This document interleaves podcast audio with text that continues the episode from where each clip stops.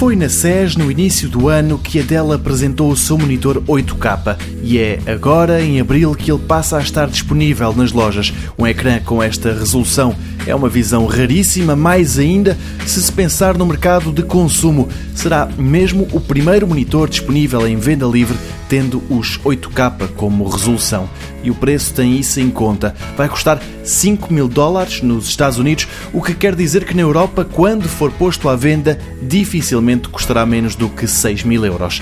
Para além de quem trabalha em design e com imagem, o ecrã pode interessar a quem leva demasiado a sério os jogos para computador. O Ultra Sharp 32 da Dell é um monitor de 32 polegadas, mas se isso for pouco, há pelo menos uma alternativa. Em setembro de 2015, a Sharp anunciou a primeira TV 8K. Na altura ainda só se vendia no Japão, mas o que mais impressionava era o preço, o equivalente a 18 mil euros.